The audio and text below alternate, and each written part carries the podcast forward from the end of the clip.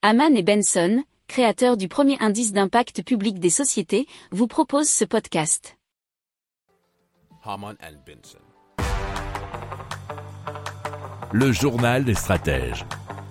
Donc on vous parle de Aqua Robotics, qui est une société qui a développé un robot appelé Clean Water Pathfinder, donc euh, capable de détecter les fuites d'eau et cela dans la tuyauterie et les canalisations.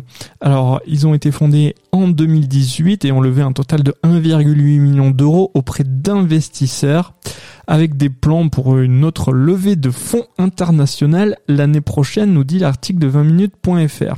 Alors, le robot est destiné à être utilisé par les entreprises de gestion d'eau pour identifier mais aussi réparer les fuites d'eau dans les canalisations, ce qui permet de réduire ainsi les pertes d'eau mais aussi les coûts.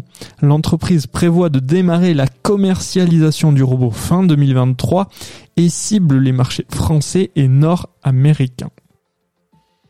Si vous aimez cette revue de presse, vous pouvez euh, vous abonner gratuitement à notre newsletter qui s'appelle La lettre des stratèges, LLDS, qui relate, et cela gratuitement, hein, du lundi au vendredi, l'actualité économique, technologique, énergétique, mais aussi de l'hydrogène, et puis de tout ce qu'on trouvera super intéressant pour votre vie.